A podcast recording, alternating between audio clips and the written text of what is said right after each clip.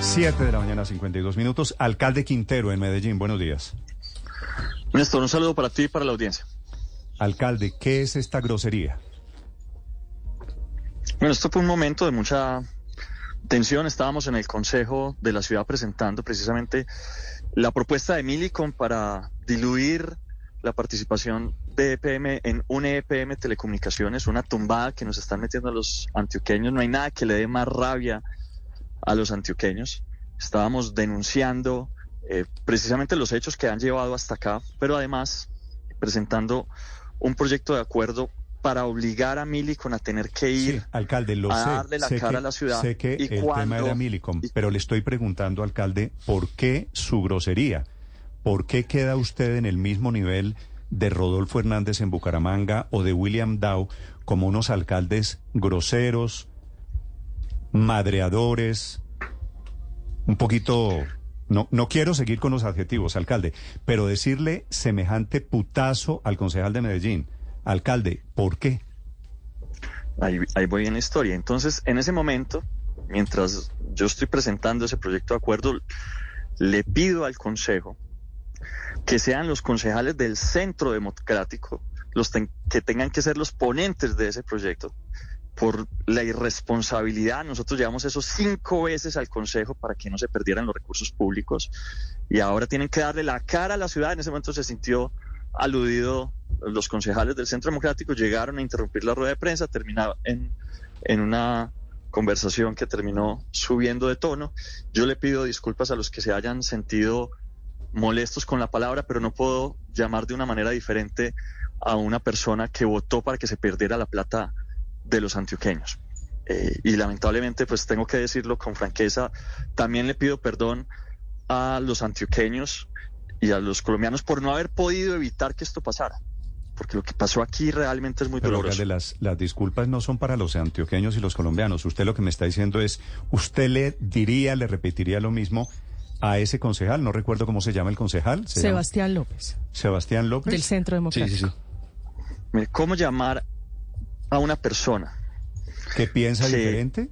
que, que dijo eh, en cinco ocasiones en el Consejo de la Ciudad y votó diciendo lo siguiente, que prefería que se perdiera la plata, que Mili con una empresa extranjera se quedara con la plata de la gente, a que, que esta administración tuviera No, recursos pero es que para ese no es, invertir en ella. me, me perdona Le usted, dijimos- pero ese no es el dijimos- tema. Es que usted está en modo patanería alcalde. Eh, y fue, y lo fue, aquí con una periodista de Blue Radio. Pues con una Cristina Restrepo, Eh, de la y, forma a- más y- inaceptable. y después con un concejal que no tengo ni idea cómo se llama porque piensa diferente a usted. O sea, quiero preguntarle, alcalde, con todo el respeto, ¿este modo patanería es por qué? Hombre, lo que es una grosería es que se roben la plata de la gente. Eso sí es No, una alcalde, lo que es grosería. una grosería es que el alcalde coja putazos a un concejal. Le roban, le roben 2.5 billones de pesos con lo que se podría construir 18 universidades. Eso sí es una, eso sí es un robo. Alcalde, eso pero es que si es grosería. un robo, eso lo Y si define, no so- y eso si lo no define un defiendo yo juez, alcalde. la si plata es de un la robo, gente- no es usted, como dice usted, usted es un operador político y usted tiene opiniones políticas y usted dice ampón aquí o allá. Para eso hay jueces cuando se trata de robos. Pero le estoy hablando me- de la degradación de la política, alcalde, de la que usted tanto se queja del uribismo. Que, que Uribe, que Uribe dijo, le dijo una vez a no sé quién marica, y usted va y le dice a un señor porque piensa diferente, eh, él le dice hijo de puta, y me perdonan los oyentes, pero lo estoy citando entre comillas. No puede ser que indigne más una palabra, la palabra hijo de puta que que le roben la plata a la ciudad. No, Esto no, no- es simplemente que él No, pensó no diferente. es que me indigne, no, No, es que dijo me indigne públicamente, más, dijo públicamente. Es que si Después es un robo, ¿por qué no Uribe pone Vélez, la denuncia, alcalde? Y si es un robo, vénsalo ante la justicia en Colombia. Después, es que la responsabilidad es política. La, Entonces mire, ese no es un robo, es una opinión le metió los dedos a la boca a la ciudad. Le dijo a la ciudad que prefería que Milico, una empresa extranjera, se quedara con la plata de los ciudadanos. Y hoy estamos en esta situación en la que Milico nos está pidiendo que se diluya el patrimonio de los antioqueños en el 98%. Eh, no puede ser que estas personas actúen con ese cinismo. Y yo también tengo que decir, claro, el tono se pudo haber elevado, pero lo que han hecho ellos con la ciudad eso es de lo que deberíamos estar hablando. Lo que han hecho ellos con el país, eso es de lo que deberíamos estar hablando, porque además es que acá hay una expertise le sugiero, le sugiero que no me diga a mí de lo que deberíamos estar hablando. Yo le pedí una entrevista a usted para preguntarle por qué la grosería, que a mí me parece es lo que debemos estar hablando. Lo otro es un debate político de gente que piensa diferente a usted. Pues, Néstor, yo me estaría disculpando si lo hubiera pegado. Yo me fui de ahí para no, porque estaba exaltado. Eh, y también te digo una cosa, no quito una palabra, porque lo que hicieron ellos es ha causado el mayor dolor a los antioqueños. Que eso usted no entienda qué significa para los antioqueños que nos tumben. Eh, si el resto de las ciudades del país defendiera lo público como lo hemos defendido nosotros, hoy todas las ciudades tendrían una empresa como EPM dándole servicios y utilidades una empresa que vale más de 120 billones de pesos. Acá estamos defendiendo 2.8 billones de pesos de esos que serían, hoy valdrían mucho más si se hubieran quedado en nuestras manos. Le parece, si a usted le parece que el motivo de la indignación es un robo, ¿por qué no nos indignamos? Y esa es una denuncia suya que tendrán que investigar las autoridades. ¿Por qué no nos indignamos usted y yo también por el carrusel de corrupción que hay hoy en la alcaldía de Medellín? Ah, vea usted, vea usted, yo no, yo no lo sabía, hasta ahora no lo han podido probar. Y no solo no lo han podido probar, todas las denuncias que han hecho, que además eh, organizaron una institución a la que le pagan 1.200, 1.600 millones de pesos al año para buscar algo con que enredarnos, no han encontrado absolutamente nada. Una estrategia algo con que contra un alcalde, que les ha resultado incómodo. Veeduría, que es y le resulta incómodo. No, que, que, es lo mismo que usted hacía alcalde, ser veedor y encabezar veedurías cuando usted no era alcalde. Lo que pasa es que a usted le molesta que se la hagan a usted ahora. No, no, no, para nada, para nada. A mí cada vez que hacen eso, pues yo digo, maravilloso. Si alguien tiene que responder, que responda. Hasta ahora, hasta hoy, Néstor, todas las investigaciones que ha ejecutado una organización que de ciudadana no tiene nada porque fue pagada y creada después de que nosotros pusimos la mayor demanda en la historia contra una empresa. 10 eh, billones de pesos, de los cuales ya hemos recuperado 4.3 billones de pesos. A los 15 días, los los demandados, los afectados, crearon una institución para promover la revocatoria y para promover estrategias jurídicas para tumbarnos. Eh, crearon incluso un celular, un número celular donde la gente podía hacer denuncias si encontraban alguna irregularidad. No han encontrado nada. Han llevado, el, modus operandi es entonces, hacen una rueda de prensa, dicen que hay un montón de problemas, eh, los medios de comunicación lo publican, los órganos de control obviamente abren la investigación para saber si sí es verdad o no, y termina en nada. Cuando lo cierran, ahí sí los, no hay titulares. Todos los días nos cierran investigaciones promovidas por esa empresa que recibe 1.600 millones de pesos al año para tratar de incomodarnos y de sacarnos del cargo precisamente porque hemos denunciado el cartel de los 20 billones, que se quedó con Orbitel, que se quedó con Antofagasta, con Tixa, que eh, se metió con Hidroituango y trató de que no pagaran los responsables, y que ahora nos está quitando a un EPM Telecomunicaciones. Pero alcalde, pero, pero usted por qué no ha contestado puntualmente lo de la veeduría en el que habla de la cartelización de contratos de Metroparques por más de 120 mil millones. Y más bien usted lo que hizo ayer fue acusar a, a nuestra colega de Mañana Blue de que ella estaba pagada. No, Felipe, yo no, no la acusé. Yo lo que dije de forma clara es, demostré que la veeduría que estaban presentando como ciudadana no era ciudadana. Eh, y es verdad que no es ciudadana y, la, periodista no había dicho que no era ciudadana. Entonces, ¿qué? Entonces, ¿es una veeduría qué? Si no es ciudadana. Pues fue formada por unas empresas condenadas, por un grupo de empresas a las que, eh, primero que renunciaron cuando nosotros renunciaron a la Junta de PM, estaban habían tomado la, la Junta de PM, mm. nosotros ponemos la denuncia a ellos, se retiran de la Junta, eh, crean esa organización, la financian con ¿Usted, usted habla, ¿Usted habla de todos por Medellín, alcalde? Sí, señor. Es que 1.600 millones de pesos al año. Me dicen que Todos por Medellín existe desde cuando Luis Pérez fue alcalde de la ciudad. yo ya le mando el acta de constitución. 15 días después, ya mismo, ya mismo se la mando. 15 días después de que pusimos la demanda de Hidroituango. Eh, eh, lo que le dijeron es mentiras. Y no solo eso, 1.600 millones de pesos al año. ¿Por qué? Pero alcalde, Porque denunciamos es que el eso cartel. alcalde, eso no, suponiendo que lo que usted dice es exacto, que yo creo que no lo es, alcalde, Eso no es un delito. ¿A, usted, le, parece, que ¿a usted le parece que, hay veedurías, que hay veedurías buenas y hay veedurías malas? Creen una organización para revocarnos, primero para para denunciarnos, después que vivan haciendo ruedas de prensa. A, a hacer veedurías, alcalde, y tiene derecho a hacer oposición. Y eso me parece bien. Incluso compraron un medio, compraron al colombiano. Y desde el colombiano, sin ninguna pena, desde el colombiano armaron una guerra mediática. Entonces, hacen una estrategia. Todos por Medellín hacen la denuncia, el colombiano la publica, eh, luego los, los, órganos de control hacen la investigación, la cierran, pero a nadie le importa cuando la cierran. Todo lo que ha presentado Todos por Medellín ha terminado en nada porque es una estrategia para crear ruido, para que esta conversación que es la que les duele a ellos, pues no se dé, sino que estemos hablando de otra cosa, una muy buena estrategia, es decir, eh, son grandes estrategias en términos de comunicación y eh, de crear cortinas de humo mientras por el otro lado nos van robando a un EP en telecomunicaciones.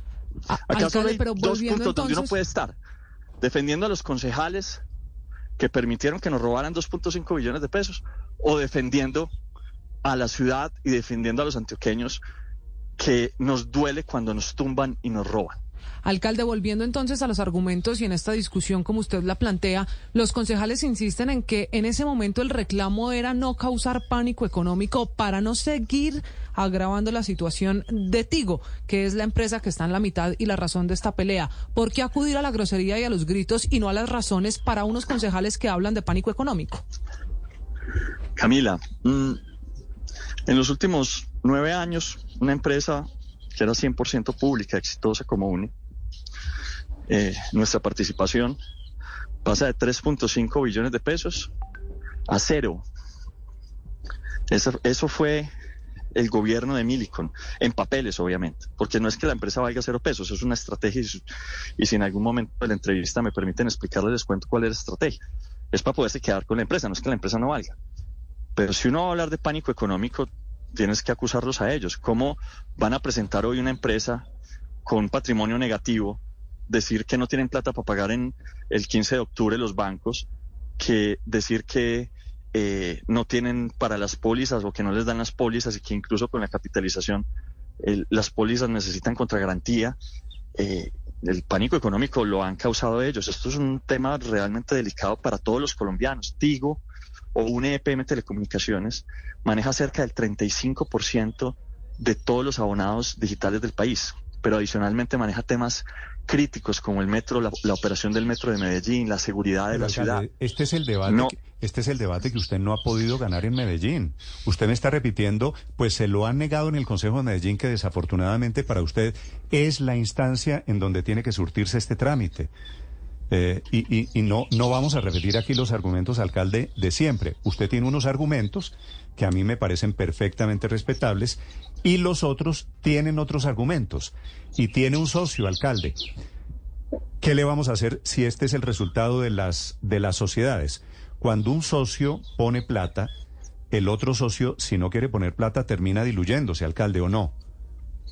Imagínense, la, esto sí me lleva a responder lo que les había dicho de cuál es la estrategia. La estrategia partía primero, eso se llama fusiones asesinas o, asociaciones asesinas. Entonces, la fusión ocurre con una empresa que empieza a controlar la empresa, empiezan a destruir el valor, venden parte de la infraestructura que terminan alquilando y, y mandando la plata al exterior la empresa, la empresa no da utilidades sino pérdidas, van destruyendo el valor patrimonial cerca a cero, llaman al socio a capitalizar, pero hacen que la capitalización luzca desatinada.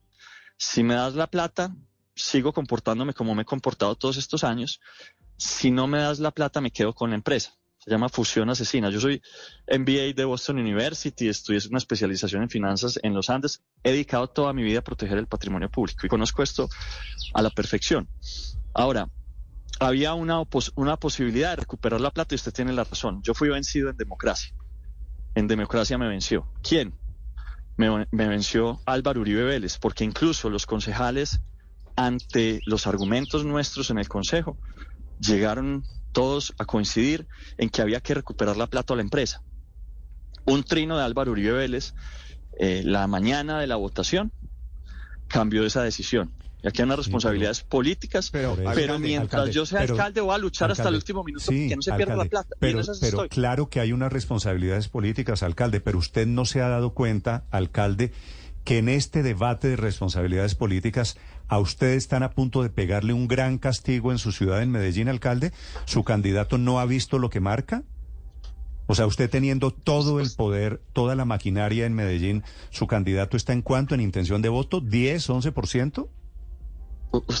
No politicemos esto.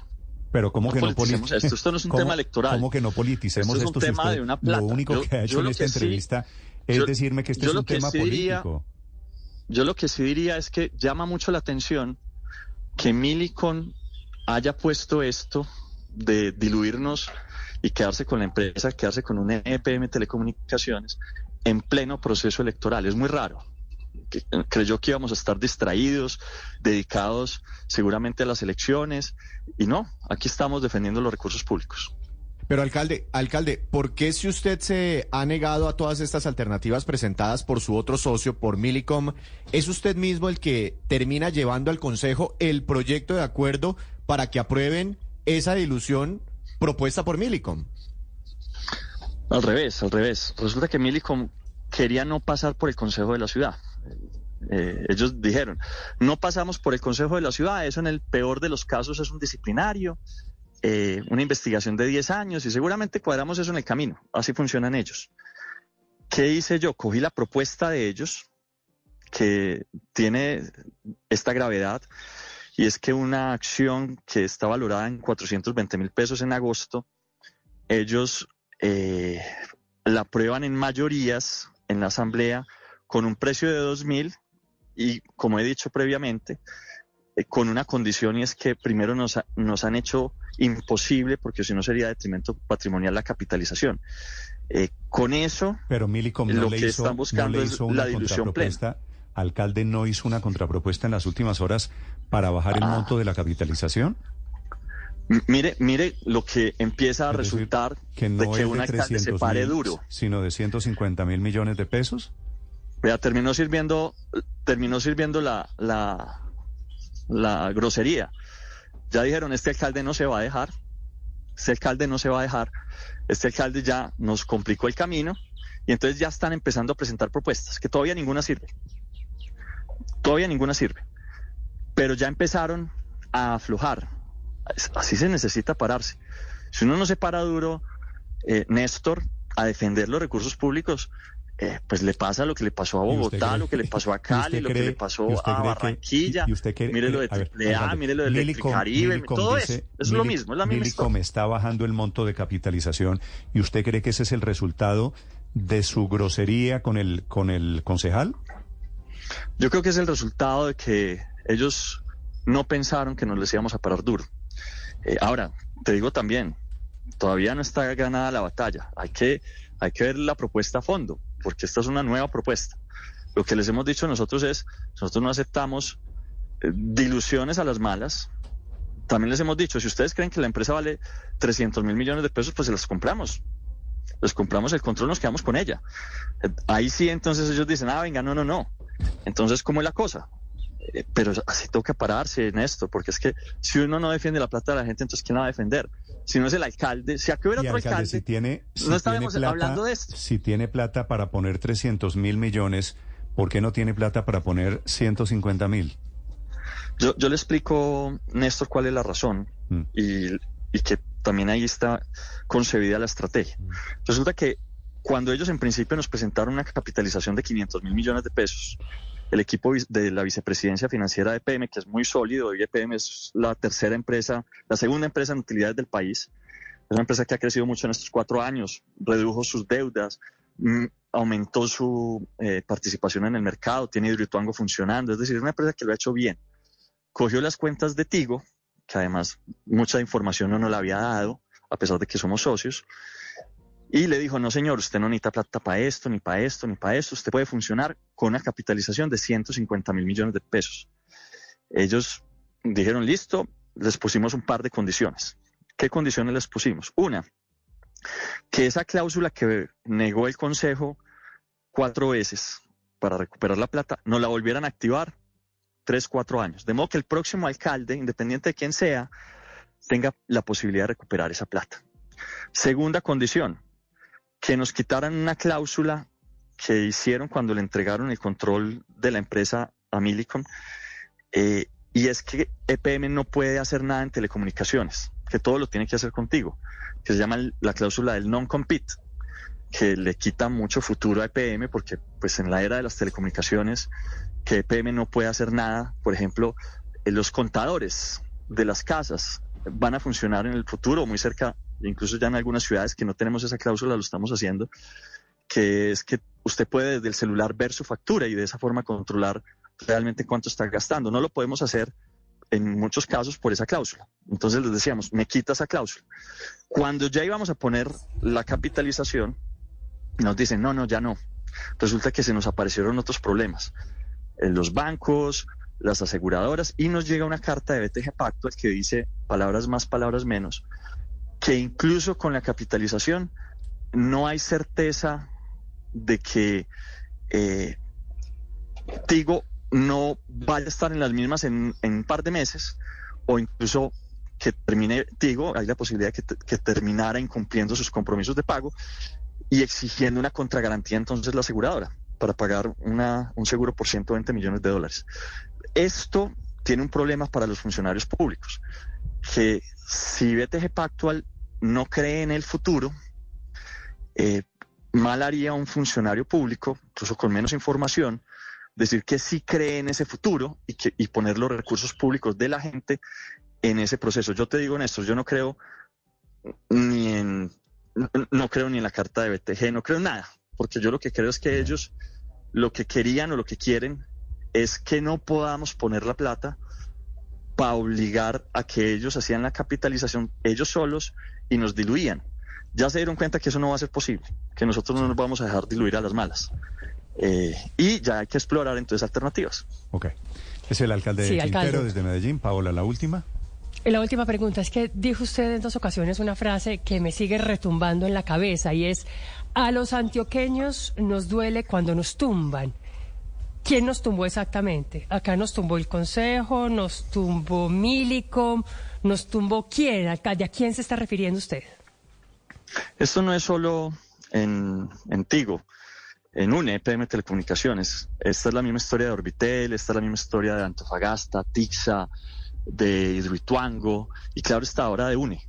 Esto arranca en el Consejo de la Ciudad en 2013, el hermano... La, pregunta de Paola es, ¿quién, ¿quién lo tumbó? ¿Quién los tumbó?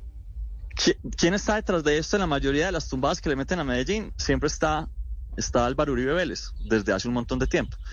Eh, y pues yo le puedo explicar con nombres, con datos, cómo va ocurriendo eso, que es la misma tumbada de los colombianos, Telecom, y ahí aparece también el nombre de él. Pero pues eso es un tema de responsabilidad política. Es el alcalde de Medellín, Daniel Quintero. Alcalde, gracias. Mil gracias a usted. Feliz día. Un abrazo.